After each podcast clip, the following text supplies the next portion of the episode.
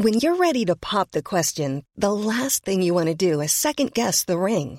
At Bluenile.com, you can design a one-of-a-kind ring with the ease and convenience of shopping online. Choose your diamond and setting. When you find the one, you'll get it delivered right to your door. Go to Bluenile.com and use promo code LISTEN to get $50 off your purchase of $500 or more. That's code LISTEN at Bluenile.com for $50 off your purchase.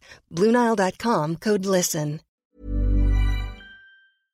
On va vous parler de Kanye West et de son lecteur MP3 très particulier, du nouveau réseau social de Donald Trump, de la chute vertigineuse de Facebook et de tout le reste de l'ActuTech. C'est parti, c'est tout de suite.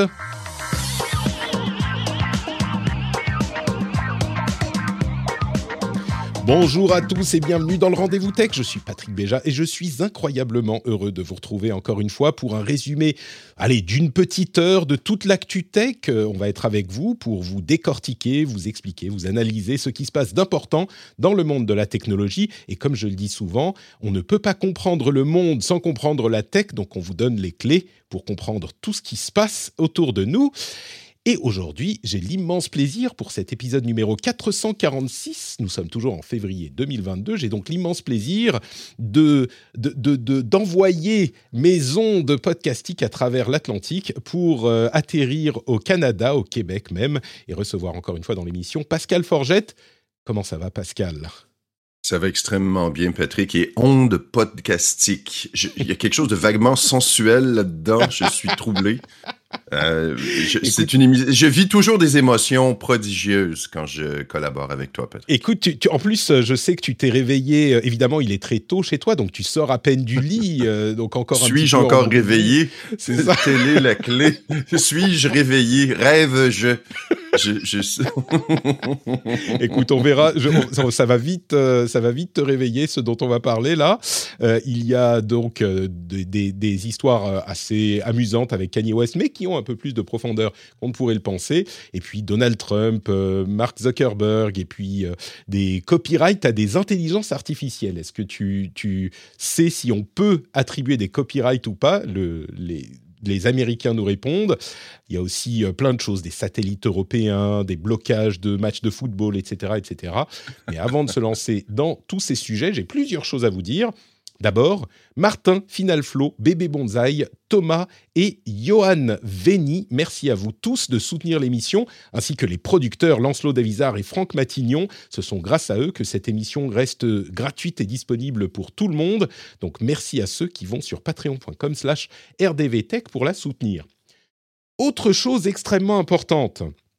Dans quelques semaines, même pas deux semaines, je vais participer à un événement caritatif qui s'appelle Battle 4, qui va être streamé sur Twitch et euh, qui va euh, donc il y a le, le site Battle 4 et le compte Twitter Battle 4 sur lequel vous pouvez trouver les, les détails, mais c'est un event de stream caritatif qui sera en partie au Stade de France et en partie avec des streamers en remote au bénéfice de euh, Handicap International et l'association Apart, euh, que je vous en dirai un petit peu plus à ce moment, mais on va faire, on a des, des goals amusants auxquels euh, on est en train de réfléchir avec le Discord. Il y a des histoires de pizza ananas, il y a des histoires de euh, tier list de MCU, de films du MCU. Enfin, ça va être sympathique. Je streamerai quelques heures chaque jour dans le week-end du 4 au 6 mars. Donc j'espère que vous serez présents. Je vous en redirai un petit mot euh, dans les prochains épisodes. Mais notez déjà dans vos agendas, du 4 au 6 mars, euh, je serai en train de faire tout ça. J'ai très hâte d'y être. Et euh, bah écoutez, je pense qu'on peut se lancer dans les news de l'émission. T'es prêt, Pascal? Je suis prêt comme un seul homme. Le serai-je plus un jour? Je ne sais pas. Lançons-nous. Lançons-nous tout de suite avec les infos à retenir. Et j'espère que euh, ma maman est en train de regarder l'émission. Alors, on va, on va parler de Facebook dans une seconde. Euh, J'étais au téléphone avec ma mère tout à l'heure et elle m'a dit Ah, mais j'ai- vu un, documentaire sur un truc complètement fou. Ça s'appelle Facebook Analytica. Euh, Est-ce que, pardon, pas Facebook Analytica, Cambridge Analytica. Est-ce que tu as entendu parler de ça? Est-ce que tu peux m'expliquer? Bien sûr, elle savait que j'en avais entendu parler. Est-ce que tu peux m'expliquer exactement de quoi il s'agit Et en fait, on a parlé pendant une heure de tout ce qui se passe sur les réseaux sociaux. Et moi, je lui ai dit, mais maman, il faudrait que tu écoutes le rendez-vous tech. Ça serait beaucoup plus simple. Bon, évidemment, ça me fait toujours plaisir de lui parler, mais écoute donc le rendez-vous tech, comme ça tu comprendras toutes ces choses-là. Et donc elle m'a dit, ok, ok, euh, tout à l'heure, je vais écouter le rendez-vous tech. Je lui dis, je suis en live sur Twitch à midi. Elle sait bien sûr ce qu'est Twitch euh, et, elle connaît toutes ces choses-là. Et je suis curieux de savoir si elle écoute maintenant ou pas, ou si elle est occupée. Donc, euh, mais maman, si tu regardes en live maintenant, tu peux m'envoyer un SMS, comme ça je saurai. Si tu ne regardes pas, si je ne reçois pas de SMS, je saurai que tu ne regardes pas, mais que tu écouteras le podcast ensuite, évidemment. On, s'en doute. Mais on va pas commencer avec Facebook. On va commencer avec Kanye West, qui a annoncé que son prochain album, Donda 2, qui est la suite de Donda 1, est euh, disponible à partir du 22, donc aujourd'hui, uniquement sur sa plateforme, enfin son, son lecteur Stem Player. Et je vais pas vous mettre le son du truc parce que euh, c'est évidemment soumis aux problèmes de copyright, mais en fait c'est un lecteur de fichiers audio, euh, enfin de musique, qui a des fonctionnalités intéressantes, qui permet de supprimer certaines pistes ou d'en ajouter, enfin de supprimer certaines pistes ou d'en réduire le son. Par exemple, si on veut que la piste vocale, on peut garder que la piste vocale. Si on veut que la piste de, enfin si on veut ajouter la piste des percussions, etc., etc. Et donc, on a quatre pistes qu'on peut euh, avoir ou supprimer. Donc, c'est un moyen d'écouter euh, les albums de musique en interagissant un petit peu avec sa musique. C'est pas inintéressant, mais le lecteur ne coûte 200 euh, dollars. Je suis même pas sûr qu'il soit disponible en Europe. Hein. Je n'ai pas poussé la chose plus loin. Il faut avouer que c'est a priori quelque chose qui ne va pas être. je, je, le vois mal garder son album et sa musique en général uniquement sur ce système-là et ne pas rejoindre les systèmes classiques comme Spotify, Apple Music, Google Music, etc. Euh, donc, il y a déjà eu des expériences de ce type-là. Euh, Numérama nous rappelle que c'était avec Tidal qu'il avait signé pendant un temps. Euh, oui, c'est ça. The Life of Pablo était sorti uniquement sur Tidal. Euh, et puis ça avait duré quelques mois et très vite c'est arrivé sur les autres services. Là, je pense que ça sera la même chose le petit lecteur euh, qui permet de supprimer les pistes est intéressant. C'est pas bon, on va dire plutôt que c'est pas inintéressant. Mais il y a deux choses qui m'intéressent encore plus. C'est le fait qu'il ait euh, parlé d'un autre problème dans la musique. Kanye West, il a aussi évoqué le fait que les musiciens, au final, ne touchent que 12% du prix de vente, entre guillemets, de la musique sur Internet. Et là, il touche du doigt un souci qui est vraiment problématique, qui est celui de euh, la part des revenus de la musique sur Internet qui revient aux plateformes, aux labels et aux musiciens. Alors, il ne faut pas confondre musiciens et labels, évidemment, parce que les labels touchent généralement, d'après ce qu'on sait, environ 70% du prix de vente euh, de la musique, et les musiciens, au final, n'en retirent que 10%, et les plateformes, elles, n'en retirent du coup que 30%, donc l'immense partie va au label, et pas aux musiciens, et pas aux plateformes, comme Spotify ne gagne pas énormément d'argent sur ces euh, morceaux de musique qu'ils vous vendent avec les abonnements. Et du coup, on comprend un petit peu mieux ce que fait Spotify avec les podcasts, qui sont, comme on en parlait les semaines précédentes, un moyen pour eux d'avoir un contenu sur lequel ils ont la main, un contenu qu'ils maîtrisent beaucoup plus que la musique et qu'ils peuvent monétiser, ce qu'ils sont en train de chercher à faire encore plus avec leurs achats récents de sociétés d'analytics de podcasts. Ils ont acheté Chartable et Podsites, qui sont des sociétés qui euh, regardent les analytics des fichiers audio que vous écoutez. Et euh, selon certains, ça leur permettrait d'avoir une solution d'analyse qui serait comparable à celle de YouTube pour la vidéo, qui a été évidemment un facteur extrêmement important pour le succès de YouTube euh, dans le domaine de la vidéo. Le fait de donner des informations et des analytics aux, euh, aux créateurs de contenu de vidéo a été hyper important. Et Spotify est en train de s'engouffrer complètement dans cette brèche. Alors, pour le moment, il n'y a pas de nécessité d'avoir ces podcasts sur Spotify pour, euh, enfin, de donner l'exclusivité aux podcasts sur Spotify pour avoir euh, des avantages. Euh, eux, ils ont leur propre production, mais c'est pas, ça s'applique pas à l'ensemble de l'écosystème des podcasts. Mais peut-être qu'à terme, est-ce qu'ils vont réussir à bouffer l'écosystème des podcasts? Je sais pas. Mais par contre, ils ont clairement de l'appétit. Ça fait deux choses, deux sujets un petit peu distincts. Euh, Pascal, sur la question de l'album euh, Donda 2, qui sera en vente uniquement, enfin qui est en vente uniquement sur le système STEM de Kanye West, euh, tu y crois, toi? Tu penses que ça va, ça va fonctionner ou... Combien de temps avant qu'on les retrouve sur Spotify, justement? Ah, ok, quelques semaines, quelques mois, tout au plus, c'est certain. Euh, l'idée du d'avoir un lecteur personnalisé, le Steam le STEM Player, ça me rappelle le lecteur Pono de Neil Young. Euh, Je ne sais pas si tu te rappelles, c'est un lecteur qui permettait de lire de la musique en haute définition. Euh, Neil Young voulait avoir le contrôle, même principe, d'avoir le contrôle de son contenu, s'assurer qu'il était entendu de la bonne façon, avec toute la qualité nécessaire. Le lecteur Pono a évidemment euh, cessé de fonctionner, euh, cessé d'être supporté à partir de 2017, donc il a duré quelques années. Le Stem Player, c'est un peu le même principe, c'est un jouet technologique amusant. Euh, c'est un peu une expérimentation. Il y a Will.i.am euh, qui a lancé plusieurs produits techno comme ça. C'est cet intérêt de euh, contrôler son contenu et de se démarquer en ayant des trucs comme ça. Mais je suis très déchiré avec le lecteur. Est-ce que c'est une fantaisie d'artiste euh, pour augmenter l'exclusivité de son contenu euh, ou une véritable révolution dans le domaine de la musique? Moi, je me demande si c'est pas si c'est pas Kanye West qui a tellement accompli dans le domaine de la musique qui s'embête et qui se dit mais qu'est-ce que je peux faire de plus? Comment je peux aller plus loin? Euh, Tu vois, dans euh, la manière dont je transmets ma musique à mes, mes, mes, auditeurs et mes fans.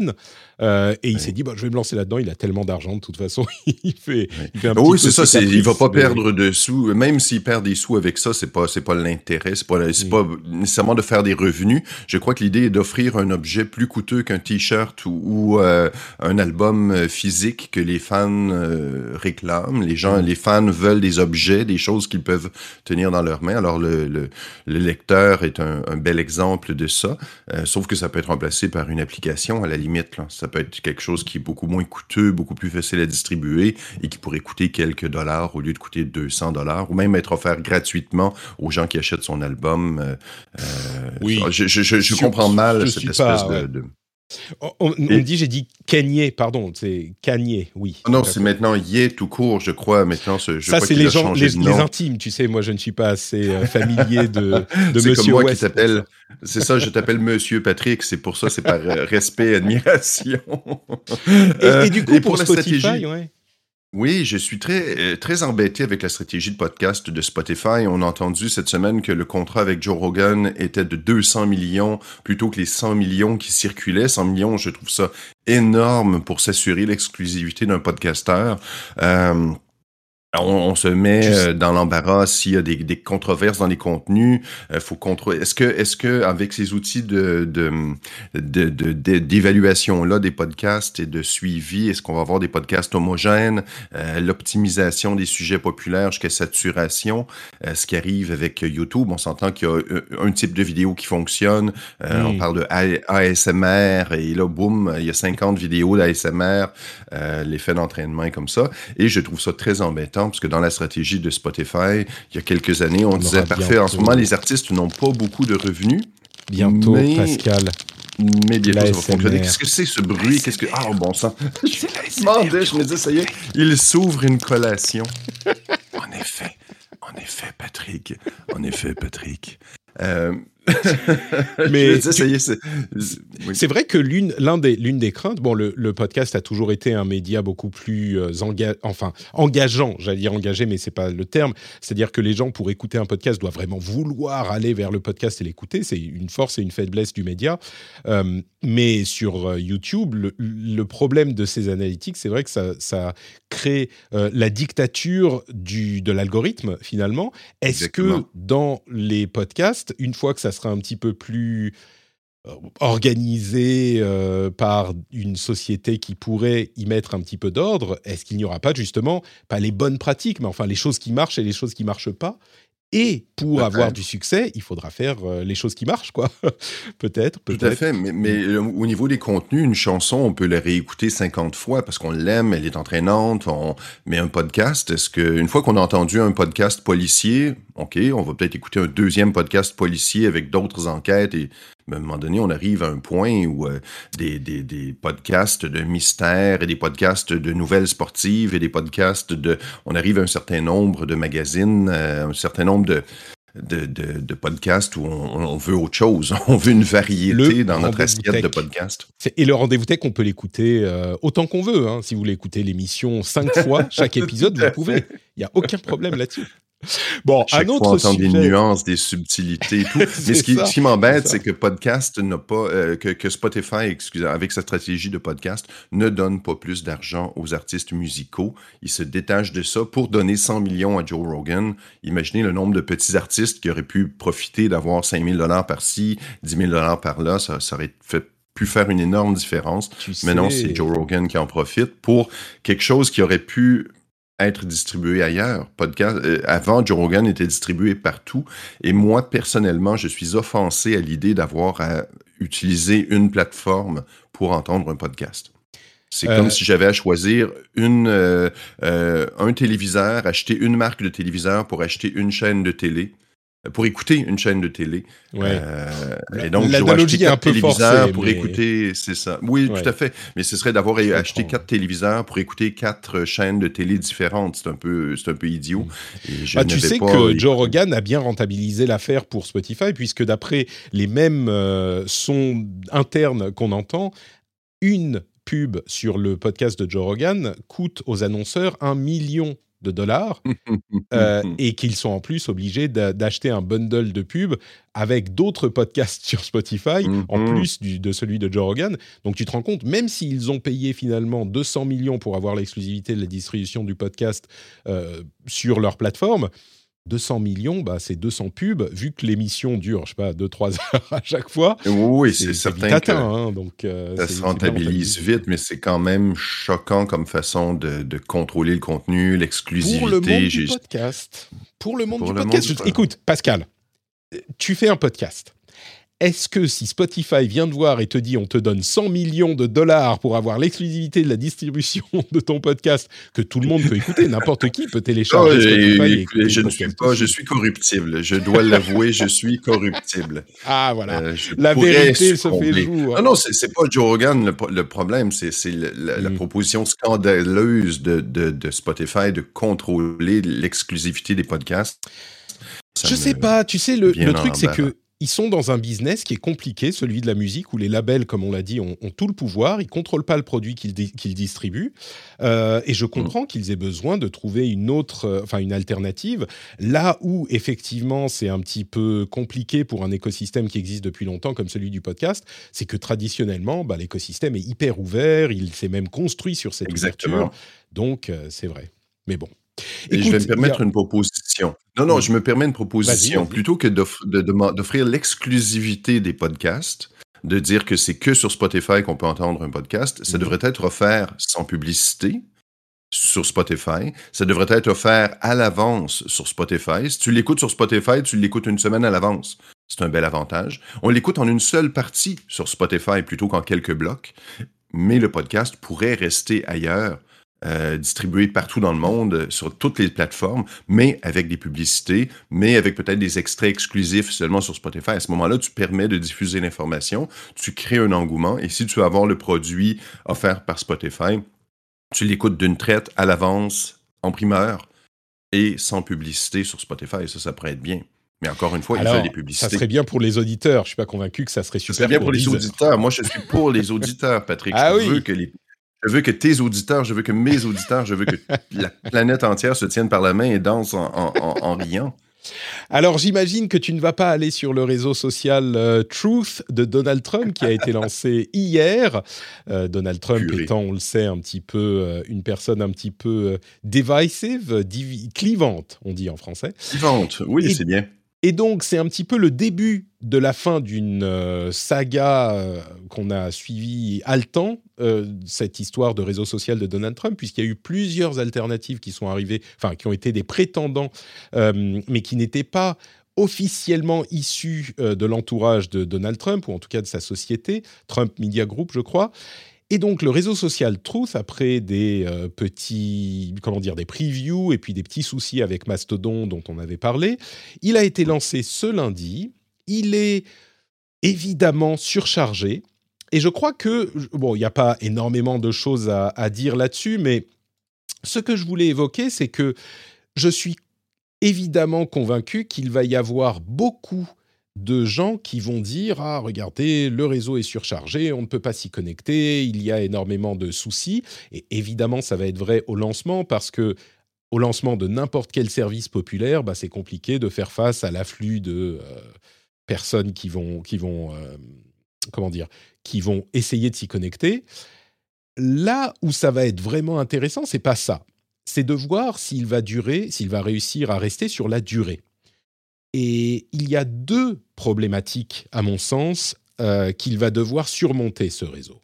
C'est d'une part la problématique à laquelle ont été confrontés, à vrai dire les deux problématiques, les réseaux de ce type-là y ont été confrontés euh, par le passé, sont des réseaux qui, on va dire, généralement sous couvert de défense de la liberté d'expression, euh, deviennent un petit peu le refuge de l'extrême droite. Là où les réseaux un petit peu plus consensuels, un petit peu plus traditionnels, et j'utilise des, guillemets pour dire ça, parce que parfois on y trouve des contenus euh, euh, critiquables également, mais quand ces réseaux-là disent stop, comme Facebook ou Twitter, eh ben souvent ils se réfugient sur ces autres réseaux pour euh, dire des choses qui ne seraient pas acceptables, incitation à la violence, ce genre de choses sur les réseaux euh, plus traditionnels. Et donc, la nature même de la popularité de ces réseaux pose deux problèmes.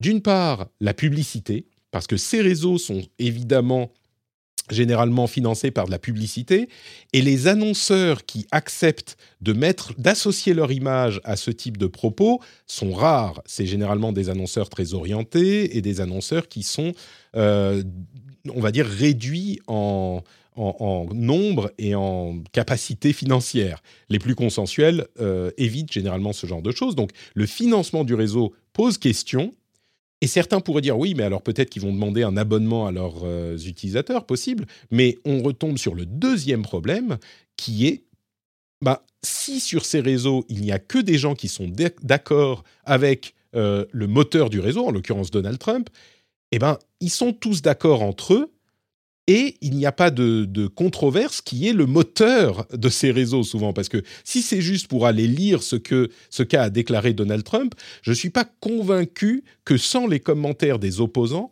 ça soit aussi motivant pour les utilisateurs. À côté de ça, le réseau a été vraiment modelé sur Twitter à un point qui en est presque ridicule. C'est une copie conforme. On a vraiment, l'impression que Donald Trump, euh, qui a été banni de Twitter, euh, je ne l'ai pas mentionné, mais on s'en souvient tous, banni de Twitter il y a un moment déjà, avait tellement envie d'être sur Twitter qu'il s'est recréé son propre faux Twitter euh, pour lui. évidemment, la base politique de Donald Trump reste encore très très forte. Il y a une sorte de euh, presque de clivage au Parti républicain entre ceux qui sont pro et ceux qui sont anti. Euh, ceux qui sont anti sont un petit peu en train de se réveiller et de se rendre compte qu'ils ont livré les clés du parti à Donald Trump et certains en sont essayent de s'en défaire maintenant. C'est peut-être trop tard. Donc c'est pas une figure complètement has-been non plus, mais le réseau Truth en lui-même pose des questions sur la longévité. Pour moi, c'est cet élément qui est le plus intéressant, plus que oh mon Dieu, il y a eu trop de connexions, on n'arrive pas à se connecter au réseau de Truth encore. L'app est disponible sur l'App Store si vous voulez aller regarder. Bon, moi, je me suis abstenu. Euh, Pascal, est-ce que tu crois qu'il va réussir à se créer un réseau social qui est véritablement de l'engagement et de l'activité sur le long terme, euh, Donald Trump? Non, je crois que Trump s'offre euh, un porte-voix euh, s'offre, comme tu le disais, un substitut de, de, de Twitter. Euh, et puis, euh, je, je, trouve hilarant que son réseau s'appelle Truth, la vérité, le truth. Et puis, le, le, le quand on, plutôt qu'un retweet, c'est un retruth. Je trouve ça très particulier. C'est comme une revérité. C'est comme et, là, j'imagine toute l'image de valider. en vraiment. Revérité, c'est un petit peu. euh, Exactement. ouais. C'est ça, on retransmet la vérité, donc on devient des porte-voix, encore une fois, de, de cette euh, bonne parole. Euh, j'ai- j'ai- je crains que le, le réseau va être complètement rempli de, euh, de, de, de fanfarons, de, de trolls qui vont s'amuser à, à lancer des trucs euh, horribles. Je, je ne crois pas que les... Je vais être très méchant ici. Je ne crois pas que les plus ardents supporters de Trump ont euh, la littératie nécessaire pour alimenter un réseau social euh, de façon divertissante et euh, qui, va, qui va inviter les gens à revenir sur le site. Ah, C'est très méchant ça, ce que j'ai dit, mais je le crois, j'y crois. Bah, disons que même au-delà de la question de, euh, de, de l'intérêt du contenu du réseau, moi je crois qu'il y a vraiment cette question de euh, comment dire de, de, discussion pour dire les choses gentiment ou même de, de conflit Euh, parce que comme tu le dis, les trolls n'existent que si on les nourrit. Euh, le- le- L'expression bien connue "Don't feed the troll", ne nourrissez pas les trolls, c'est que sans la réponse outrée qu'ils cherchent, bah, les trolls n'existent pas. Et d'une certaine manière, sur son réseau social Truth, euh, bah, à peu de choses près, Donald Trump n'aura que des gens acquis à sa cause. Donc, au-delà de flatter son ego avec des retruth et des, et des like truth et des petits signaux comme ça euh, qui, qui apparaîtront sur chacun de ces truths, je ne suis pas convaincu que peut-être que ça lui suffira et qu'il euh, gardera le truc, mais à voir. C'est c'est une formule qu'aucun de ces euh, réseaux n'a réussi à résoudre, euh, et je n'ai pas l'impression que celui-là y arrivera. Mais ça sera en même temps une, euh, une question intéressante de société presque, parce que c'est un peu le pari de Donald Trump et de son mouvement politique de pouvoir revenir sur le devant de la scène au niveau médiatique. Parce qu'évidemment, depuis qu'il a été banni de Twitter et dans une moindre mesure, mesure de Facebook, bah, il a vraiment disparu du paysage politique et du paysage... euh, Pas politique, pas du tout, pardon, mais du paysage médiatique, en tout cas pour ceux qui ne le suivent pas très activement. Et donc, s'il ne réussit pas, là c'est un petit peu la dernière chance après quelques tentatives euh, ou, embryons de tentatives, là c'est la dernière chance. Et si ça ne fonctionne pas, eh ben, ça veut dire que Donald Trump n'aura plus vraiment, euh, à moins que les choses changent sur les réseaux traditionnels, n'aura plus de possibilité d'avoir un porte-voix médiatique comme il l'a eu pendant sa présidence. C'est un moment qui est plus important que juste la blague des truthers qui vont suivre Donald Trump sur Truth, quoi. Bon, euh, un autre élément. Oui, oui, vas-y, Pascal. Euh, Non, non, je me dis toujours, mais quelle chambre d'écho gênante de gens qui vont être pro-Trump et qui vont euh, ah, l'encenser. Mais ça, c'est ça, ça, ça va tomber. Et je prédis que des canulars vont se faire là-dessus. Je prédis que Ah des, oui, euh, des gens vont se glisser pour euh, lancer des trucs horribles et puis euh, s'amuser de l'écho qui va être que ça va générer sur le réseau de Trump. À voir, bah écoutez, on suivra ça. Il vient d'être lancé, donc évidemment, il est un petit peu euh, surchargé en ce moment, mais ce qui sera intéressant de voir, ça sera non pas demain ou après-demain, mais dans une semaine, un mois, deux mois, six mois, voir où il en sera. Et à propos de où ils en sont, eh ben, Facebook continue sa chute euh, vertigineuse.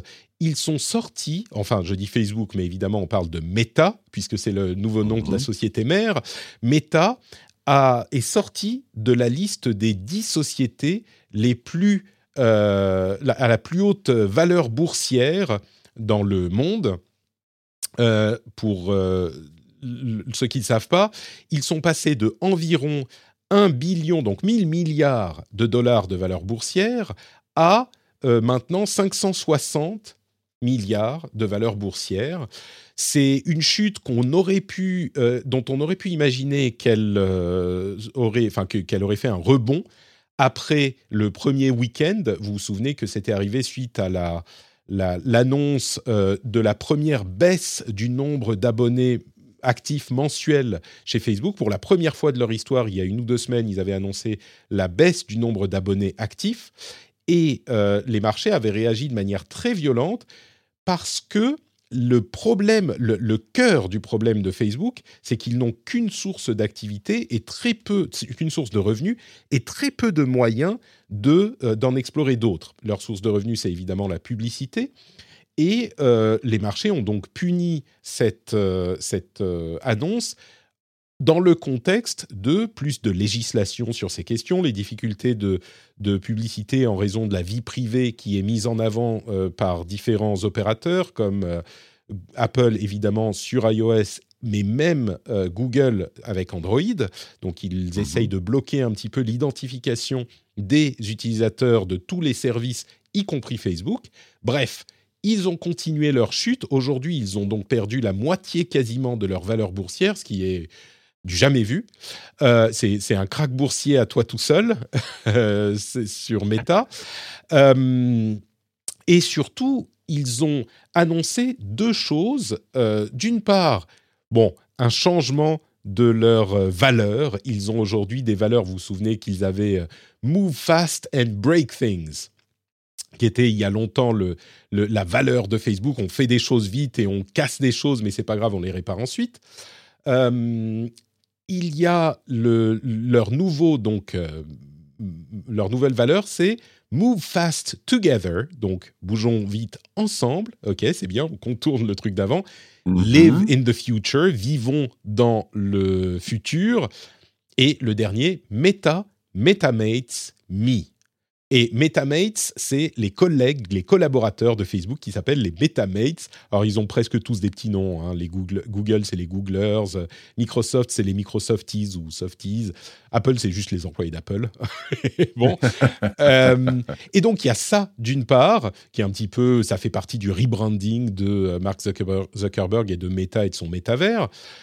Et à côté de ça, Mark Zuckerberg a euh, donné une promotion à Nick Clegg, qui était un petit peu le monsieur affaires légales et affaires euh, gouvernementales de Facebook, qui est maintenant au même niveau de la structure euh, hiérarchique de Meta que Mark Zuckerberg lui-même et Sheryl Sandberg. Alors c'est d'une part une réduction de l'importance de Sheryl Sandberg dans l'organigramme, euh, mais c'est surtout un moyen de mettre Nick Clegg, qui était un, dans le gouvernement irlandais, si je ne m'abuse, avant de rejoindre Facebook. Donc c'est un moyen de le mettre euh, comme personne qui va gérer les affaires gouvernementales. Quand on demande à quelqu'un de Facebook de venir répondre aux questions des parlementaires, on va envoyer Nick Clegg. Zuckerberg, il a autre chose à faire. Euh, Sheryl Sandberg, elle s'occupe du produit. et Mark Zuckerberg, c'est celui qui s'occupe de la vision. C'est un petit peu un, un, un triumvirat maintenant qu'ils ont établi. Mais je me demande si tu seras d'accord avec moi, euh, Pascal. Du coup, c'est ils mettent Nick Clegg comme bouclier. Euh, Exactement. ouais. Tu dis euh, Mark Zuckerberg a euh, autre chose à faire. Je, pense qu'il veut surtout faire autre chose. Il veut pas s'occuper de cette partie. Et euh, quelqu'un d'un peu plus charismatique, un peu plus sympathique va diminuer la tension. De, on s'entend que Zuckerberg n'est pas le porte-parole le plus très robotique, très froid, très pas très sympathique. C'est pas la meilleure personne pour répondre aux questions publiques. C'est sûr. De Facebook. Donc, c'est pas nécessairement de mauvaise personne dans l'absolu, mais bah, disons c'est lui, c'est lui qui a les mains sur le sur le produit, donc c'est à lui qu'on peut poser des questions quand c'est des questions importantes. Mais mais c'est vrai que là, c'est Nick Clegg qui va qui va être devant les devant les, caméras, les, micros, les peut-être des entrevues. Je prédis d'ailleurs que des entrevues vont se faire euh, dans les grands magazines techno euh, qui vont expliquer la nouvelle position, la transition, où est-ce qu'on s'en va. Et je trouve très drôle de dire leur nouveau slogan bouger rapidement ensemble, vivre dans le futur vivre déconnecté. non, on oublie ça, on veut, on veut être dans le métavers le plus possible. Mais cet changement de stratégie de mm, Facebook est peut-être, peut-être que dans dix ans, on va se dire, ils avaient raison de se réinventer.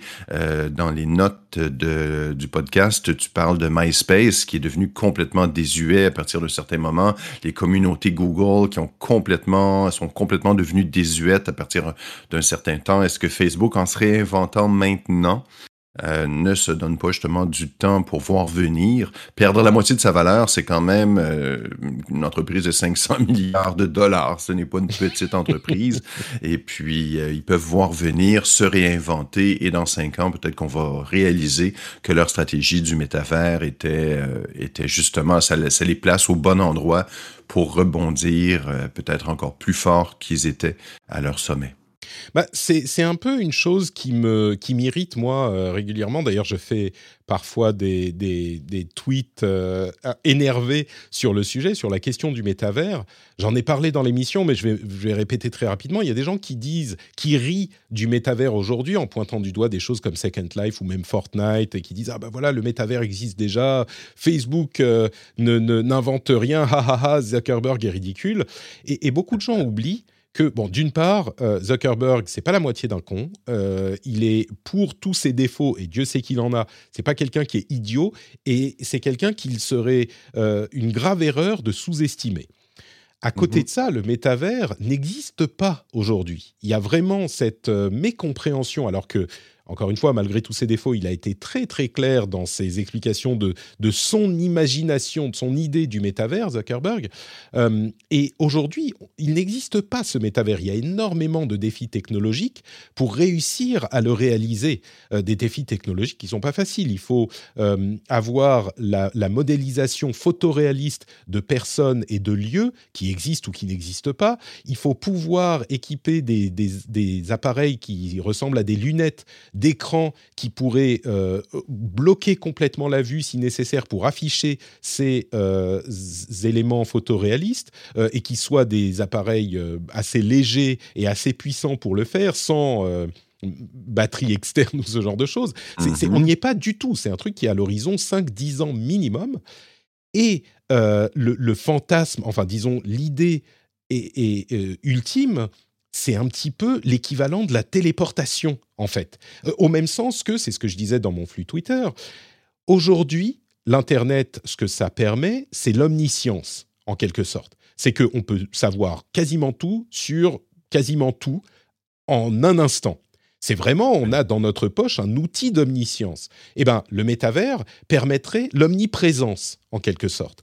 C'est-à-dire qu'on pourrait, à n'importe quel moment, être n'importe où plus ou moins. Ah, il y a des petits astérisques partout, mais on pourrait mettre ses lunettes et se retrouver dans un stade avec ses amis, autour d'une salle de... Ah, mais vraiment de manière photoréaliste. Et si on arrive à ça, évidemment que le potentiel est énorme. Et dire aujourd'hui on est dans le métavers, c'est comme regarder un oscilloscope et dire ouais, en gros c'est la télé. Non, c'est ridicule. ça, veut, juste dire que vous ne comprenez pas de quoi il s'agit. Tu vois, c'est juste que les gens ne comprennent pas quand ils disent ce genre de choses. La seule chose qu'ils montrent, c'est qu'ils n'ont pas compris de quoi on parle. Alors peut-être que ça va pas se faire, évidemment. Peut-être qu'on n'y arrivera pas, que technologiquement ça n'a, euh, ça n'est pas possible. Peut-être que ça n'aura pas d'utilité. On n'en sait rien. Mais plusieurs grandes sociétés s'y intéressent pour le cas où ça fonctionne, parce que si ça fonctionne, c'est un potentiel monumental. Et effectivement, peut-être que dans 5 ou 10 ans, on regardera le pari de Zuckerberg sur le métavers et on dira bah en fait, euh, c'était pas si bête que ça, et au contraire, c'était euh, parce qu'il a compris que c'est vers ça qu'on allait. Et peut-être aussi que ça fera plouf et que tout le monde s'en foutra et que ça ne servira à rien. C'est possible. Mais aujourd'hui, on ne sait pas, vraiment.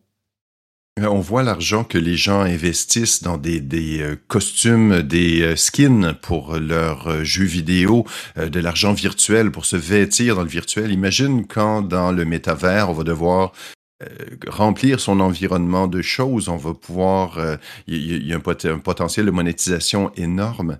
Et, moi, j'ai compris le métavers quand tu dis qu'il faut comprendre qu'est-ce que c'est le métavers et que tu, montres l'oscilloscope et tu dis voici ce que ça va être la télé. C'est sûr qu'on se fout de l'oscilloscope, mais moi, j'ai eu euh, une expérience assez révélatrice quand j'ai essayé le HoloLens de Microsoft. Mmh. Et j'ai pu voir, et c'est encore très embryonnaire comme euh, technologie, mais j'ai pu voir le fait d'ajouter des objets virtuels dans l'univers réel. J'ai vraiment vu, ok, d'accord, c'est ça, c'est plus que les lunettes euh, de, de, réalité virtuelle, c'est beaucoup plus que ça, c'est vraiment d'intégrer du virtuel dans son réel, comme tu dis, de pouvoir voir des objets partout, euh, ça va être extrêmement euh, emballant comme bah potentiel, mais il faut réussir à, un, le monétiser et deux, susciter suffisamment d'intérêt pour que les gens se mettent à porter ça au quotidien. Pour aller plus loin dans l'explication, ce que tu dis, c'est exactement ça. C'est-à-dire que on a la marche de la tech, ça a été la marche de la numérisation de tout. Tout a été numérisé petit à petit. Il y a une vingtaine d'années, on commençait à peine à entrevoir la numérisation de la musique, des photos, euh, des livres, du, film, du film, je veux dire, du film physique, quoi, des bobines de films au cinéma tous nos médias, toute une bonne partie de notre activité a été numérisée. Et aujourd'hui, quand on voit ce qui s'est passé quand la musique a été numérisée, alors oui, il y a encore à la marge de la musique physique, mais quand la musique a fini par être numérisée efficacement, eh ben ça a en quelques années remplacé entièrement la musique physique. Pareil avec euh, le, les séries, enfin la télévision, pareil avec les livres encore que les livres, il y a un plaisir physique qui est un peu différent. Donc c'est pas à 100% pour tout, mais énormément de gens lisent euh, leurs livres en numérique aujourd'hui. Pareil pour les BD. Enfin bref, la marche de la tech ces 20 ou 30 dernières années, ça a été la numérisation de tout. Le métavers, pour le dire sans buzzword, c'est la numérisation de la présence. C'est ça que ça permet. La numérisation de la présence. C'est-à-dire qu'on peut manipuler numériquement la présence. On peut simuler sa présence quelque part, euh, dans un sens comme dans l'autre. Les gens vont nous percevoir comme présents là où on n'est pas vraiment, et nous, on va pouvoir percevoir l'espace où on n'est pas présent. C'est pour ça que je parle de téléportation. Et ça, c'est quelque chose qui, encore une fois, a un gros potentiel. Et je veux répondre à la chatroom deux choses importantes. Euh, on nous demande, est-ce que ça sera distinct de Facebook? Et certains répondent, non, l'idée, c'est de tout euh, fusionner. Pas du tout.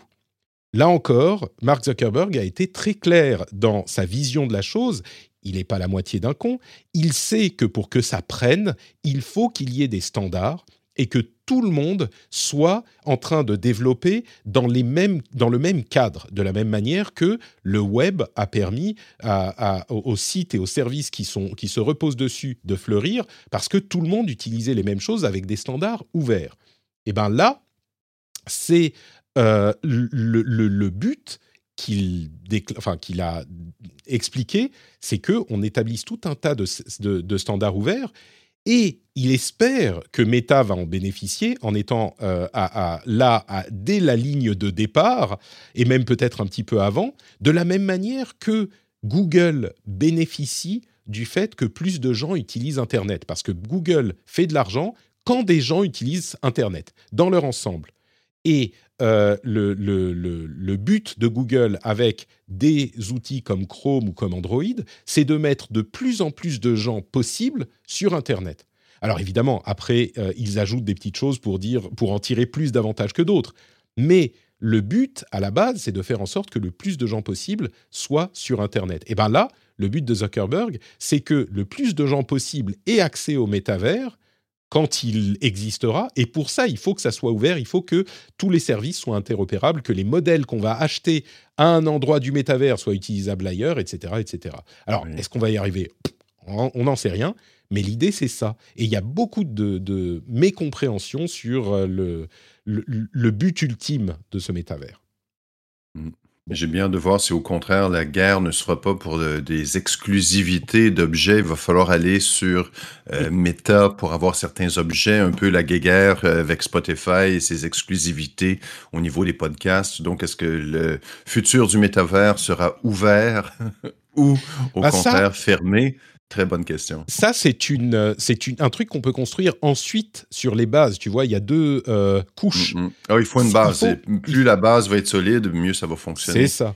Il faut une base technologique commune qui soit interopérable et après, on construit ce qu'on veut dessus. Mais de la même manière que la base technologique du web, du World Wide Web, euh, commune et, interopérable et construite sur des standards. Et effectivement, je crois qu'une bonne partie euh, de ce qui deviendra peut-être le métavers à terme doit être euh, commune et interopérable.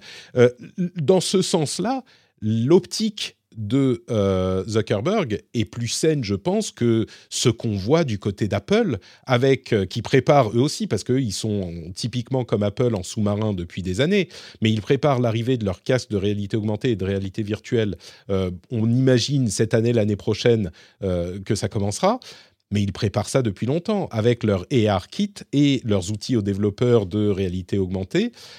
Sauf que là, bah, c'est des standards très propriétaires à Apple, euh, dans une grande partie. Et ça, c'est compliqué pour lancer un, une, comment une plateforme technologique commune ça fonctionne pas quand il y a beaucoup de propriétaires. On l'a vu avec les objets connectés, par exemple. Enfin, après des années et des années, les grands acteurs du domaine sont en train de se réunir pour faire un standard euh, commun qui permettra peut-être de développer la chose au-delà des euh, silos de telle et telle société. Et tout le monde en bénéficie quand, à ce niveau du développement d'une industrie, on a des standards communs.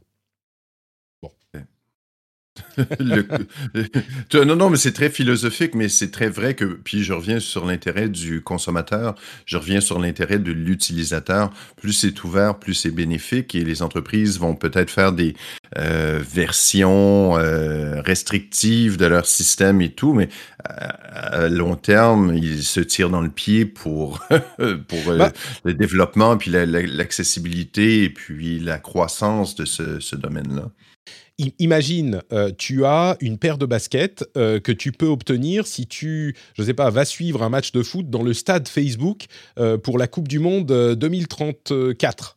Tu vois, tu, tu, tu auras ta, paire de baskets exclusive.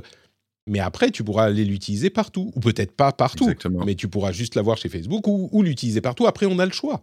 Mais s'il n'y a pas cette option d'avoir cette interopérabilité, bah, les gens vont être moins intéressés d'avoir la paire de baskets Facebook s'ils ne peuvent pas la montrer à leurs amis qui sont euh, dans le Googleplex virtuel pour leur euh, réunion, tu vois, pour leur, pour leur meeting euh, de boulot. S'ils peuvent avoir les pieds sur la table avec les baskets exclusives qu'on ne peut avoir que en regardant la Coupe du Monde chez, chez, dans le stade Facebook, bah, ils seront moins intéressés. Donc l'interopérabilité amène des opportunités pour tout le monde. Mmh. On veut des opportunités. bon, on verra où on en sera dans une dizaine. Nous euh, voulons des opportunités, nous les voulons maintenant. Écoutez, moi, ce que je veux maintenant, c'est euh, vous proposer de, enfin, vous dire que vous n'avez pas besoin d'attendre le métavers pour soutenir l'émission que vous appréciez, le rendez-vous tech. Vous pouvez soutenir cette émission par vous-même tout de suite sur patreon.com/rdvtech et vous n'aurez pas des baskets exclusives du, métavers, non. Mais par contre, vous aurez des contenus bonus, des émissions sans pub, totalement sans pub, même sans cette petite partie Patreon en plein milieu. Et vous aurez euh, en plus de ça des émissions bonus, des éditos dans lesquels je vous parle de ma vie, euh, mon activité professionnelle, etc. Mais surtout, surtout, bon, l'émission sans pub, c'est quand même très cool, hein, mais surtout, vous aurez la fierté de soutenir un créateur que vous appréciez. Euh, vous ferez comme les, les, soutiens qui euh, se sont déjà un petit peu engagés. Alors, je dis engagés, mais c'est même pas vraiment le cas. Hein. Vous décidez de donner, par exemple, le, prix d'un café par, euh, par semaine et vous êtes facturé à la fin du mois, tout simplement et euh, vous pouvez vous désengager quand vous voulez. Donc il y a vraiment aucun, aucune contrainte. On est dans un monde de service aux auditeurs et euh, si vous choisissez de le faire, vous aurez donc tous les bonus et puis la fierté de, soutenir quelqu'un que vous appréciez. Si vous écoutez depuis je sais pas, six mois, sept mois, un an, peut-être que ça veut dire que vous appréciez suffisamment l'émission pour euh, que ça vaille, comme je le disais, le prix d'un café pour vous. Donc vous pouvez aller sur patreon.com slash rdvtech et soutenir le rendez-vous tech. On vous remercie tous et toutes. I'm Sandra, and I'm just the professional your small business was looking for. But you didn't hire me because you didn't use LinkedIn jobs. LinkedIn has professionals you can't find anywhere else, including those who aren't actively looking for a new job but might be open to the perfect role, like me.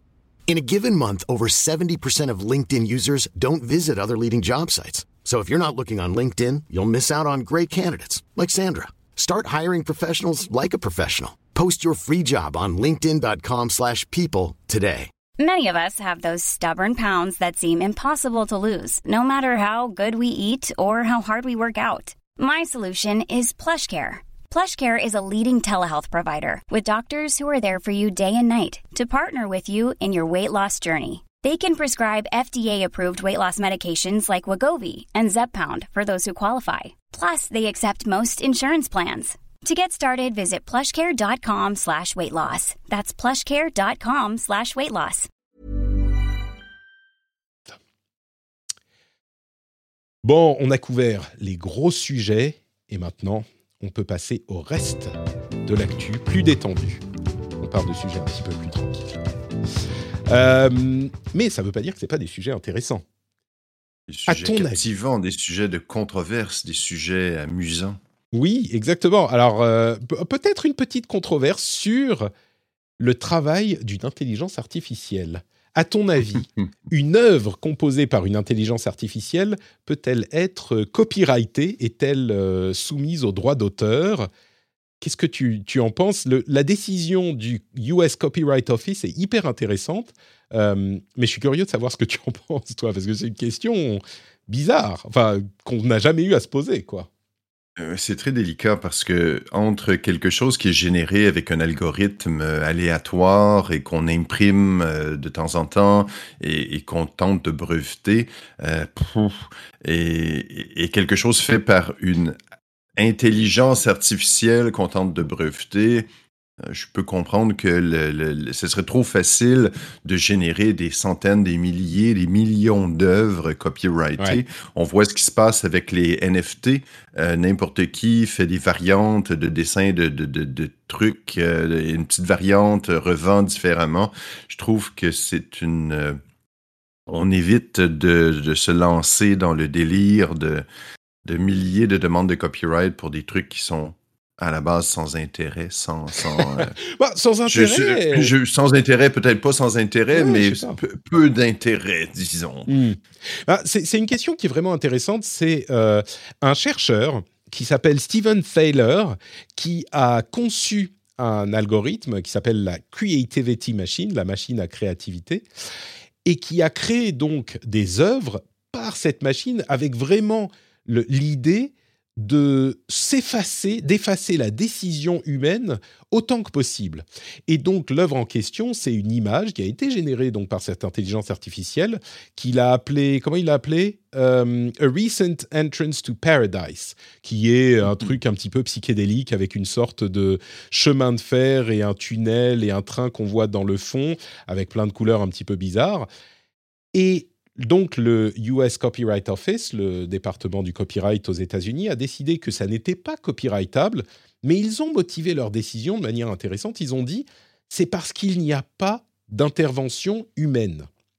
Et l'élément d'intervention de, authorship, de, comment dire, de création humaine est essentiel pour l'établissement du copyright. Parce que évidemment, euh, le cauchemar dont tu parles, c'est que si tout à coup n'importe quel IA peut, le travail de n'importe quel IA peut être copyrighté, bah, ça va faire du boulot pour les gens qui, bossent dans ce genre de choses.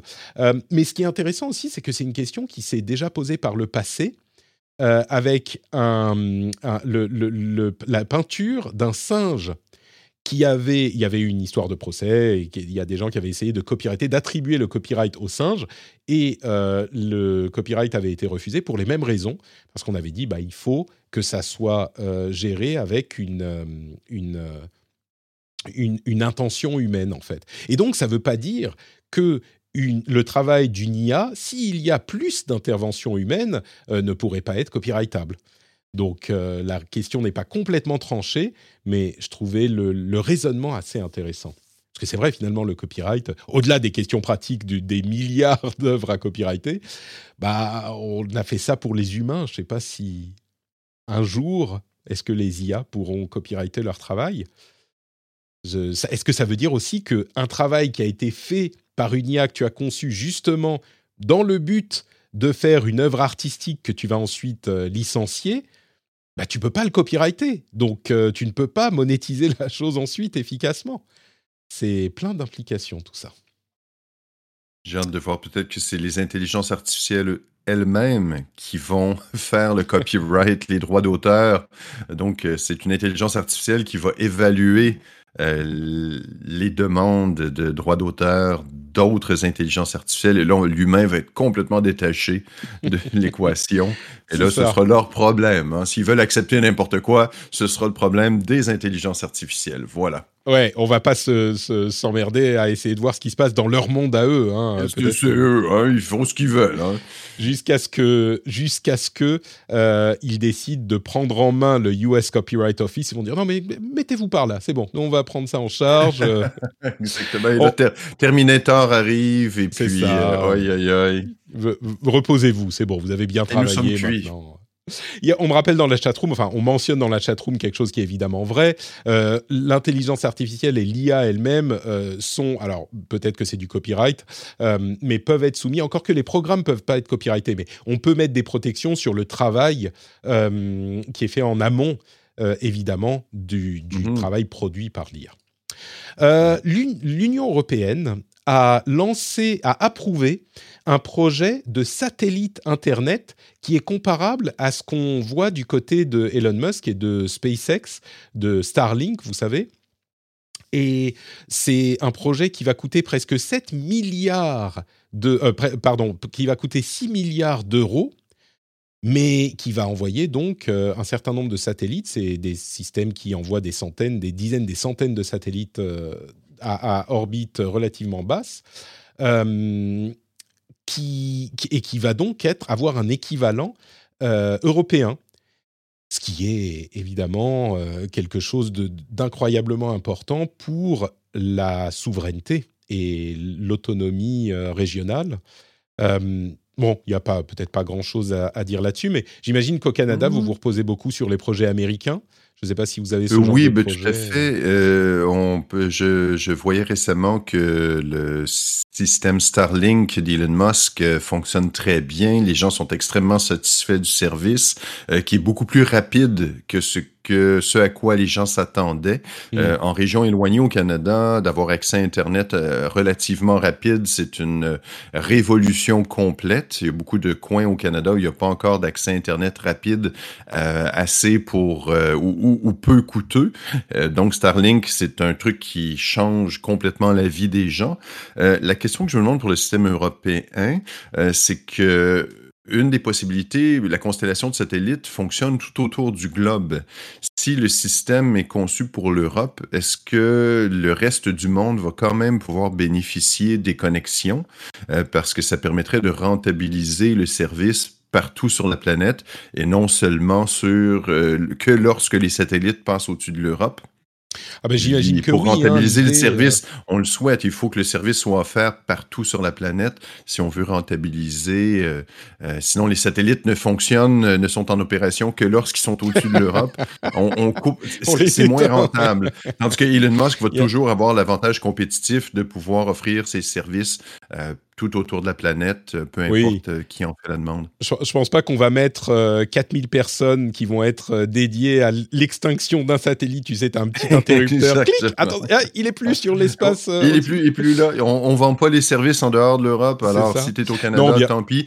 Tu vois le satellite, il passe au-dessus de ta tête, mais tant pis. Non, non, non, non. Non, je pense que, je pense qu'évidemment, l'idée est d'avoir une structure sur laquelle l'Europe a le contrôle. on parle de questions d'autonomie de, et d'indépendance sur laquelle l'Europe a le contrôle. Euh, et, mais, mais il n'est pas du tout exclu qu'elle soit utilisée euh, ailleurs aussi. C'est vraiment une question de une question d'infrastructure, euh, effectivement. Est-ce que ça pourrait être une question d'interopérabilité encore une fois Si une partie des satellites, ah, si s'il y avait une collaboration, ce serait fantastique. Une partie des satellites sont lancés par l'Europe.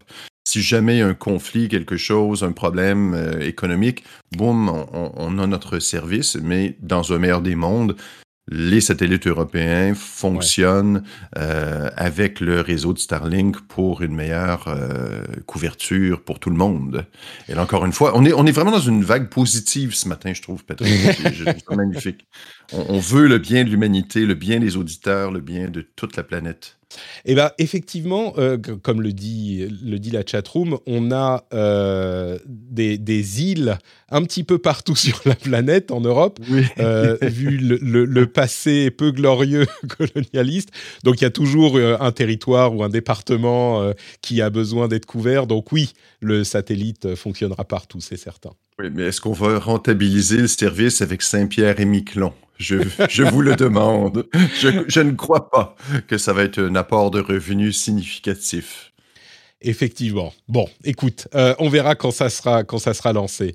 Et à propos de revenus significatifs, euh, il y a eu pour le dernier match important d'il y a quelques jours, le PSG Real Madrid, euh, le streaming illégal qui était bloqué au niveau des opérateurs.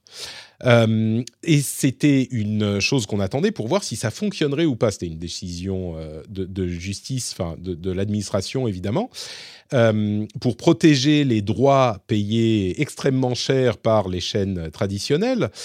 Et on, a constaté qu'en réalité, bah, ça n'a pas vraiment fonctionné parce que ce qui était fait pour bloquer les sites de pirates qui streamaient les matchs de foot, ça a été de bloquer leur, leur URL au niveau de la DNS. Qu'est-ce que c'est que la DNS C'est le serveur Internet qui traduit l'URL, donc le nom, euh, www.site-de-streaming-pirate.com, en numéro, en chiffres, euh, donc l'URL 128.164.12.4, que votre ordinateur peut comprendre. Et donc s'il n'a pas accès à ce serveur DNS, eh ben vous pouvez lui rentrer le, le, nom de serveur, le nom de site que vous voulez, il ne pourra pas y accéder. Sauf que il y a des DNS, des serveurs euh, DNS disponibles partout et très euh, facilement accessibles. On peut très facilement changer dans son ordinateur la DNS. Il y a Google qui en fournit un, il y a euh, des, serveurs gratuits qui sont disponibles partout. Donc, si on ne veut pas utiliser le DNS de Orange, de SFR, de Bouygues ou de Free, eh ben on peut très facilement changer le DNS. Et il se trouve que les personnes qui utilisent euh, ce genre de service pirate, eh ben, ils sont généralement très habitués à changer de, DNS. Mhm. Donc, ils l'ont fait sans aucun souci. Et même sans ça, les matchs étaient streamés sur Twitch alors sur Twitch, ils étaient euh, les, gens qui streamaient ça se faisaient bannir euh, très rapidement, mais ils étaient aussi même diffusés sur Twitter. Donc il y avait partout des moyens de voir le match et il semblerait qu'en gros les gens qui regardent généralement, euh, en tout cas qui ont un tout petit peu de connaissances, qui regardent généralement les matchs en piraté, n'ont pas eu de problème à regarder, à voir le match, le, but de, de Mbappé. Donc, donc voilà, l'expérience était peut-être pas très étonnamment, euh, assez peu concluante pour les ayants droit. Et, c'était la première fois. Hein. N'oubliez pas que ça, plus ça va, ce genre de choses, plus les gens s'habituent aux manières de contourner les, les, les, restrictions. Donc euh, voilà, a priori, ça fonctionne pas très très bien. Ça ne peut peut-être pas dire qu'il ne faut pas faire respecter la loi, mais quand même. Et tout ça parce que les euh, ayants droit ne diffusent pas de façon simple et peu coûteuse des trucs comme ça, ce qui pourrait être une belle façon de faire connaître leur service et tout. Ouais, me permet de réfléchir là-dessus. Euh, si c'était pour des grands événements, des finales d'événements sportifs, euh, je pense au Super Bowl euh, américain, je pense à la finale de la Coupe Stanley au Canada, qui est très écoutée, d'offrir, de, d'ouvrir la machine et de permettre à tout le monde de, de ça, serait très festif, ça éviterait le streaming illégal. Et encore une fois, un peu ce qu'on disait avec le Spotify et sa stratégie de podcast, si c'était offert en payant c'est offert sans publicité, de façon plus directe avec des bonus. Et la plupart des gens pourraient l'écouter gratuitement avec des publicités et puis euh, peut-être certains éléments. Je, crois que ça pourrait être une piste à explorer, mais il faut rentabiliser. J'entends bien ce que tu dis, oui. Euh, le problème, c'est ça, c'est que euh, tout ça, c'est très sympa, le fait d'offrir euh, tous ces, tous ces contenus gratuitement. au monde. Mais comment ensuite est-ce qu'on monétise tout ça, Pascal? C'est la partie de l'équation que tu oublies. et, la question, c'est pourquoi offrir, je pense à Joe Rogan, pourquoi offrir 200 millions alors qu'on aurait pu offrir 50 millions, alors qu'on aurait pu diminuer les ah, enchères un peu. Il y a toute cette surenchère au niveau des exclusivités des droits qui est devenue un peu compliquée complètement délirante. Et oui, comme tu disais, ça se rentabilise bien. Euh, mais euh, je crois que peut-être justement, si c'est bien rentabilisé, facile à rentabiliser, il y a possibilité de, de, stimuler la demande en offrant euh, de façon mmh. gratuite ou du moins mmh. simple certains trucs. On écoute des pubs. Alors simple, c'est simple, c'est peut-être euh, une autre question. Effectivement, la simplicité, on l'a vu euh, dans la technologie, euh, augmente la surface de monétisation de manière assez claire. Bon. Imagine une promo très simple ou une chaîne de livraison de pizza. Si tu commandes une pizza, tu as, un code d'accès pour le match, quelque chose comme ça. Tu achètes six bouteilles de boisson gazeuse, tu as un accès au match. Tu, tu sais quoi? Il y a des possibilités comme ça de, de je sais pas. Je sais Pascal, je, pense qu'on va, on va proposer à la FIFA euh, de te nommer euh, euh, président de la, de la stratégie de monétisation. Je, sais, je ne sais pas de quoi je parle. Je, je parle au travers de mon chapeau. non, non, mais je, crois qu'il y a effectivement des choses, des choses très justes dans ce que tu dis, mais le, je pense au, à l'écosystème des podcasts qui, justement, parce qu'il n'a pas de surface de monétisation, et a mis beaucoup de temps à se développer, et même encore aujourd'hui, compte, euh, je ne dis pas qu'il est facile d'être Twitcher ou YouTuber, mais compte beaucoup, beaucoup moins de créateurs euh, qui, qui, trouvent le succès euh, professionnel que ces autres activités. Il y a un coût à toute cette euh, idée de facilité d'accès et de euh, on se tient la main et tout est gratuit et, on fait juste ça pour le plaisir. Euh, Vivons nus, mangeons de la nature qui nous, si généreuse. Bon, c'est un sujet qu'on pourra explorer peut-être un autre jour. Euh, un mot sur les NFT. Oui, il se passe pas un épisode sans qu'on parle de NFT, mais un mot pour dire que je commence à voir les prémices d'un mouvement, d'une part, de législation sur les NFT. On en voit de plus en plus Parfois, ça légitimise l'activité avec une taxation qui est associée, ce qui est évidemment euh, intéressant pour les États qui, euh, qui légalisent la chose. Euh, mais on voit aussi, beaucoup plus intéressant pour moi, on a vu deux ou trois initiatives différentes des grands acteurs de l'univers des crypto-monnaies et du NFT qui se fédèrent pour instaurer des euh, certifications, des standards, des moyens de euh, d'amener un petit peu de sécurité et de certitude autour de cette activité. Je crois que c'est peut-être le début d'une euh, d'une rationalisation de cette industrie qui a évidemment énormément de problèmes par ailleurs. Euh, mais le mhm. dernier qu'on a vu, c'est euh, une série de plateformes d'échange de, qui euh, fait ce qu'il faut pour être compatible avec Trust qui est, euh, enfin, c'est une, euh, une plateforme, une série d'accords qui s'appelle Trust, qui va faire en sorte qu'on peut suivre les, les échanges pour éviter le blanchiment, qui est un gros problème sur ces, sur ces monnaies. Alors, ça peut nuire à la décentralisation, ça peut nuire à l'anonymat, qui n'est d'ailleurs pas très grand dans ce monde-là, malgré ce qu'on peut penser. mais c'est, pour moi, le début peut-être d'une tendance à la rationalisation de cette industrie euh, qui pourrait bénéficier à son essor euh, à terme. Quoi. Euh, la, joie des NFT, c'est toujours, toujours un peu incompréhensible d'un côté. la crypto-monnaie et tout. On va voir qu'est-ce que ça va ça Reste... Là, là, on parle plus de crypto-monnaie. quand on parle de. Ah, parce que si, oui, tout à fait, excuse-moi. Non, non, mais quand on parle de NFT, il y a aussi, euh, par exemple, Universal qui euh, s'associe à des euh, marchés de NFT pour vendre des NFT pour leur Universal Music, hein, pour, pour leurs artistes. Il y a dans le football beaucoup de NFT aussi. mais bon, tout ça pour dire, pour moi, vraiment, l'aspect intéressant, c'est l'aspect de toutes ces plateformes qui commencent à se parler et à se dire, bon, euh, on a une très mauvaise image et pour des raisons très justes. et peut-être qu'il faut qu'on se mette d'accord pour faire les choses un petit peu mieux. Donc peut-être que ça donnera quelque chose. Euh, pour les semi-conducteurs, sur l'année dernière, en 2021, on a eu une croissance d'une année sur l'autre de 26,2%. Et sur cette année, on devrait limiter la croissance à seulement 8,8% sur 2022. Pourquoi est-ce une bonne nouvelle? Je vous le demande.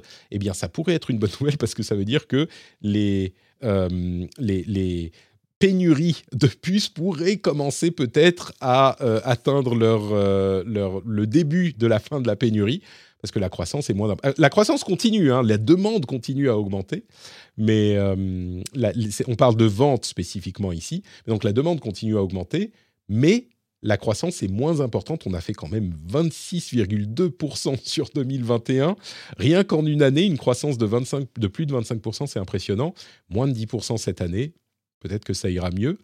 Euh, et à côté de ça, Intel, vient d'annoncer euh, le, lancement pour le premier trimestre de leur coprocesseur graphique ARC. Euh, mais uniquement pour les mobiles. Ils arriveront pour les ordinateurs de bureau au deuxième trimestre. Donc on a un nouvel acteur dans les processeurs graphiques qui arrive maintenant. Et en 2022, on devrait également voir les processeurs M2 pour euh, Apple, donc les processeurs Apple de type M2 qui devraient être encore beaucoup plus puissants dans des MacBook Pro, des, euh, euh, des, iMac Pro et même des, des Mac Pro qui, pourraient arriver dans l'année. Bon, voilà pour les news processeurs. J'ai bien de voir si les autres manufacturiers vont réussir à rattraper l'écart qu'ils ont avec les processeurs d'Apple qui sont extrêmement performant pour euh, une faible quantité d'énergie. Euh, bien de voir au niveau des processeurs mobiles, les processeurs euh, d'ordinateur. Et si la tendance du chacun créer son propre processeur va se poursuivre, avec Google qui sur ses téléphones Pixel ont leur propre processeur, est-ce que d'autres manufacturiers vont pousser la tendance? Est-ce que Microsoft va lancer son propre processeur? Et ainsi de suite? Bien de voir. Tout à fait. On va continuer à suivre ça. Et puis, allez, dernier petit, euh, petite news pour les, les systèmes d'exploitation. Euh, Windows 11 Pro. Alors, il y a deux versions de Windows 11. Windows 11 euh, à la maison, enfin Windows 11 Home, et Windows 11 Pro. Et dans Windows 11 Home, on devait déjà lancer l'installation avec un compte Microsoft. Mais dans la version Pro, ça n'était pas nécessaire. Eh bien, avec les prochaines versions de Microsoft, de Windows 11 Pro, il sera nécessaire d'avoir un compte Microsoft, à moins qu'on ne soit pas connecté à Internet. Mais c'est une étape de plus dans l'implémentation du compte Microsoft pour euh, Windows, qui est pas 100% nécessaire, mais on, se dirige un petit peu dans cette euh, direction. Et puis, si vous avez des vieux PC que vous ne voulez pas mettre sous Windows 11, Google est en train de créer quelque chose d'assez intéressant. C'est Chrome OS Flex. Ce que je dise pas de bêtises, c'est bien ça, Chrome OS Flex, qui est une version de Chrome OS qui peut s'installer sur des vieux PC et des vieux Mac. Donc si vous avez un vieux PC qui tourne plus très bien ou un vieux Mac qui tourne plus très bien et que euh, vous voulez continuer à l'utiliser, eh bien vous pourrez installer Chrome OS Flex dessus et euh, vous pourrez continuer à l'utiliser parce que Chrome OS Flex est un, système d'exploitation beaucoup plus léger que euh, vos, vos, systèmes d'exploitation Mac ou PC. Je trouve l'idée assez, assez intelligente. Euh, mais bon, à voir si les gens l'utiliseront vraiment. Ça va être très, très utile pour les, euh, les écoles, euh, les organismes communautaires, les, les, simplement avoir un deuxième PC pour les enfants. qui ne sera pas nécessairement un ordinateur coûteux qu'il va falloir acheter. Je trouve que c'est une belle, une belle approche. Ouais, si on veut convertir un parc euh, à Chrome OS, ben, on a un parc de vieux PC, ça peut être hyper utile. On peut même imaginer des parcs de, de machines qui sont renouvelés tous les trois ans, par exemple, dans une société euh, et qui voudraient les, les donner, mais l'école euh, utilise Chrome OS et pas Windows, comme c'est souvent le cas. Ben, on peut les reconvertir en Windows. c'est pas bête. Je trouve ça assez, mmh assez malin. Bon, par contre, j'imagine qu'il y a beaucoup de gens qui seront assez mécontents de cette histoire de Windows Pro avec euh, compte Microsoft. Euh, bon, on commence à se bah, dans un monde. On a besoin d'un compte euh, pour les Mac et personne ne se plaint, non? Je crois que c'est pas nécessaire. Je crois que tu peux créer un compte, un compte, local. simplement, tu ah, sais, sans le connecter à ton ID Apple. Bon, je pense que dans, le cas d'un Mac, il y a vraiment peu d'intérêt à ne pas être connecté au, à son compte. C'est ça, tout, dépend tellement de l'écosystème. Je crois qu'il faut quand même, faut quand même créer un compte d'utilisateur. Et je crois que l'expérience, le fait que le compte soit enregistré, que tes préférences soient sauvegardées, mm. c'est pas une mauvaise chose dans un contexte professionnel. Si ton ordinateur brise, tu peux toujours te connecter avec ton identifiant et retrouver tes préférences, tes favoris. Euh, ça, ça, sauve. C'est un gain de temps à quelque part. Il faut voir l'avantage pour le consommateur. C'est un utilitaire, euh, effectivement. Et ça donne plein d'informations à Microsoft aussi. C'est, oh, bah oui, tout à fait. Bah, ouais, bah... Il n'y a rien sans rien. On, nous dit dans la chatroom, mais par rapport à, à, Chrome OS Flex, tu peux déjà récupérer ton vieux PC en installant une distribution Linux dessus. C'est vrai. Tout à fait. Et, je pense que Ubuntu. Je pense que ce sont euh, les gens qui font ce genre de remarques tout à fait judicieuses qui se plaindront également du fait qu'on doive avoir un compte Microsoft sur euh, notre installation de Windows 11 Pro si on est connecté à Internet. bon, bah écoutez, je pense que c'était un bel épisode du rendez-vous tech qu'on a vécu ensemble tous et un petit peu plus intimement, euh, nous deux avec la chatroom sur Twitch comme tous les mardis midi et encore plus intimement toi et moi, Pascal. Quel bon moment partagé. Est-ce que tu pourrais nous dire dans la dans la SMR. on peut oui, on peut on peut recommencer un petit peu. Attends, voilà moi. Ouais, moi, Patrick. Alors. Euh, Dis-moi, Pascal, où est-ce qu'on Pour moi, il est 7 heures du matin. Hein. C'est tôt. C'est tôt pour, pour de l'érotisme comme ça. C'est fou, là. Les sensations étranges. Non, Patrick, Tu parcours le corps. Bon, alors, je, je, tremble, je vibre. Dis-nous où on peut te retrouver euh, sur Internet pour vibrer avec toi, sur Internet ou ailleurs, d'ailleurs, pour vibrer avec toi quand tu n'es pas dans le rendez-vous tech. Écoute, Pascal Forgette sur les réseaux sociaux, pascalforgette.com, mon site web, le podcast Une tasse de tech, qui est un peu similaire et que je vais peut-être euh, stimuler davantage tes, auditeurs, ne pas te les voler, au contraire, les, leur donner plus de contenu. Le podcast Une tasse de tech qui est diffusé euh, euh, une fois par semaine, on parle de nouvelles technologies, que ça ressemble un peu, nouvelles techno, essais de gadgets, interview avec des gens, des startups québécoises. Euh, ça pourrait peut-être intéresser des gens qui t'écoutent, Patrick. Et puis, euh, autrement, n'hésitez pas à m'écrire. Je suis toujours là pour vous. Super, pascalforgette.com et Pascal Forgette sur Twitter. Le compte sera dans les, notes de l'émission. Pour ma part, c'est NotePatrick sur notepatrick.com. Vous le savez, les liens vers tout ce que je fais, que ce soit le rendez-vous tech ou le rendez-vous jeu. Euh, vous pouvez également euh, trouver les liens vers euh, le compte Twitter, le compte Twitch, si vous voulez nous rejoindre sur Twitch.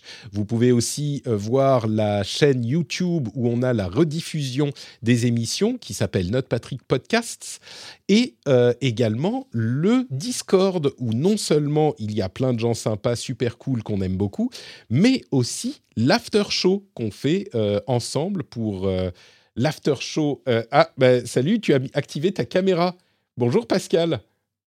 Tout le long du podcast, je me demandais devrais-je allumer ma webcam? Puis-je allumer ma webcam? Écoute, sur Et j'ai la réponse. Depuis le tout début, j'aurais dû tu activer peux, mais, ma webcam. Mais on te voit pas bien parce que j'ai calé le truc pour l'avatar dans euh, la vidéo. mais, mais ça, non, ça passe quand même pas mal. Ça passe pas mal, c'est bien. Donc, euh, entre, bah, entre mon doux visage et un avatar, tu préfères un avatar? Non, non, non. Mais je préfère de, de, loin ton doux visage, clairement.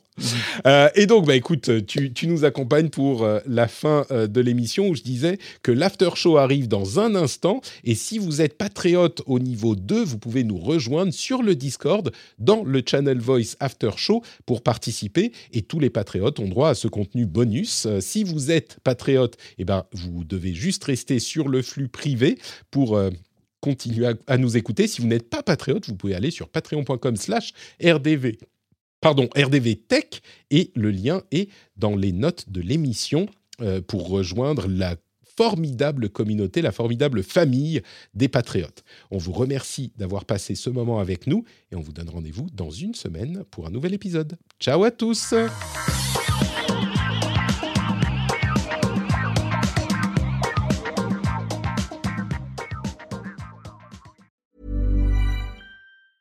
Even when we're on a budget, we still deserve nice things. Quince is a place to scoop up stunning high-end goods for 50 to 80% less than similar brands. They have buttery soft cashmere sweaters starting at $50, luxurious Italian leather bags, and so much more. Plus, Quince only works with factories that use safe, ethical, and responsible manufacturing. Get the high-end goods you'll love without the high price tag with Quince. Go to quince.com/style for free shipping and 365-day returns.